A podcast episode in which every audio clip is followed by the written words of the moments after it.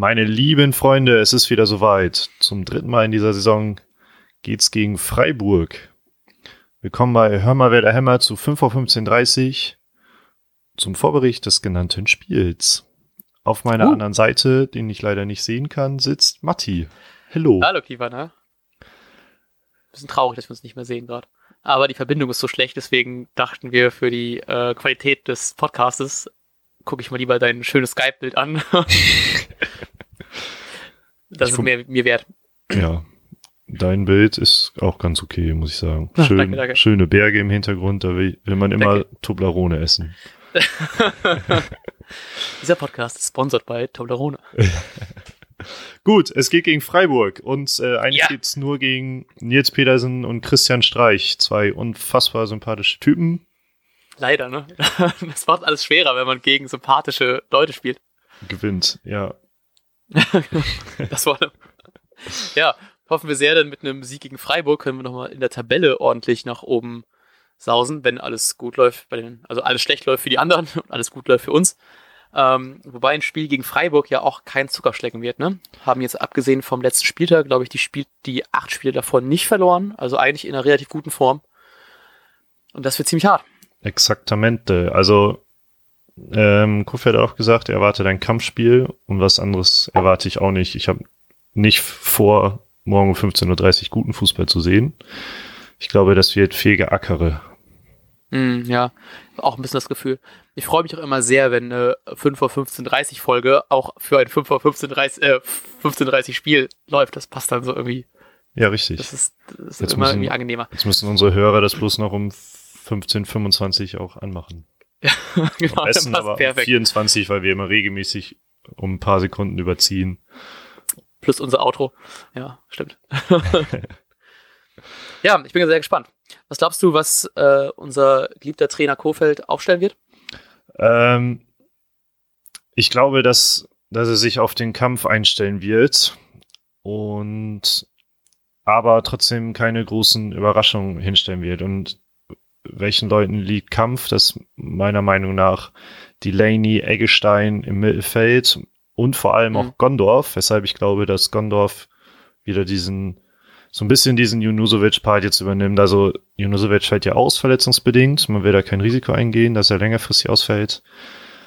Und ich glaube, dass Gondorf so leicht auf die Flügel gehen wird und einfach äh, die Kampfsau rauslässt.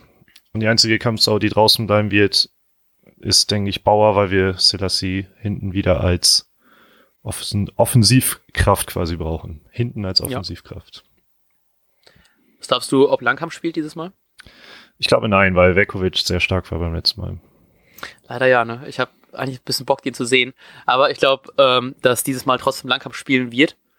Ich weiß nicht warum, ich habe das Gefühl, dieses Mal, dieses Mal ist es weit. Also, wie wir beide das letzte Mal schon versagt haben. Ja, ich glaube auch. Ähm, ich habe auch erst überlegt, ob man einen ähm, Rashica einst äh, einstellt, ein, reinpackt in die Startelf. Aber auch weil es sehr kampfbetont wird, glaube ich auch, dass ein, dass ein Gondorf eher spielt, dann mehr auf den Flügeln, auch wenn ich fand, er hat nicht so überzeugt im letzten Spiel. Mhm. Aber macht irgendwie doch schon mehr Sinn, als dann diesen schnellen, technisch stärkeren Rashica einzusetzen, wenn es dann doch eher ein Kampfspiel wird, wo ich mich natürlich wie immer noch sehr freuen würde, einfach mal ein bisschen mehr von dem Jungen zu sehen. Ja, ich könnte mir auch jetzt, genauso wie beim letzten Mal, wie wir es quasi schon angekündigt hatten, was aber ja nicht eingetreten ist, kann ich mir vorstellen, dass er halt wieder im Laufe der zweiten Halbzeit kommt, wenn es äh, ein knappes Spiel ist. Und dann, ähm, dann, ja, vielleicht einmal da durchgeht. Und vielleicht haben wir ja Glück, Glück durch die Kampfbetonung, dass da schon Leute gelbe Karten haben äh, und halt ihn nicht, oh, mehr, ja. nicht mehr so aufhalten können, wie sie wollen. Ja, ja. Wer ist bei dir auf dem anderen Flügel? Ja, ich kann mich nicht ja. entscheiden so richtig, aber ich glaube, weil Belfodil hat die Physis, aber Johansson mhm. hat unfassbar gut gespielt und er war auf der Pressekonferenz mit dabei und warum sollte man jemanden mitnehmen, der erstmal wieder auf der Bank sitzt? Mhm. Ich glaube tatsächlich, dass es ähm, Keins ist, der eher spielt, weil der ein überragendes Spiel gemacht hat. Das stimmt. Und Johansson fand ich.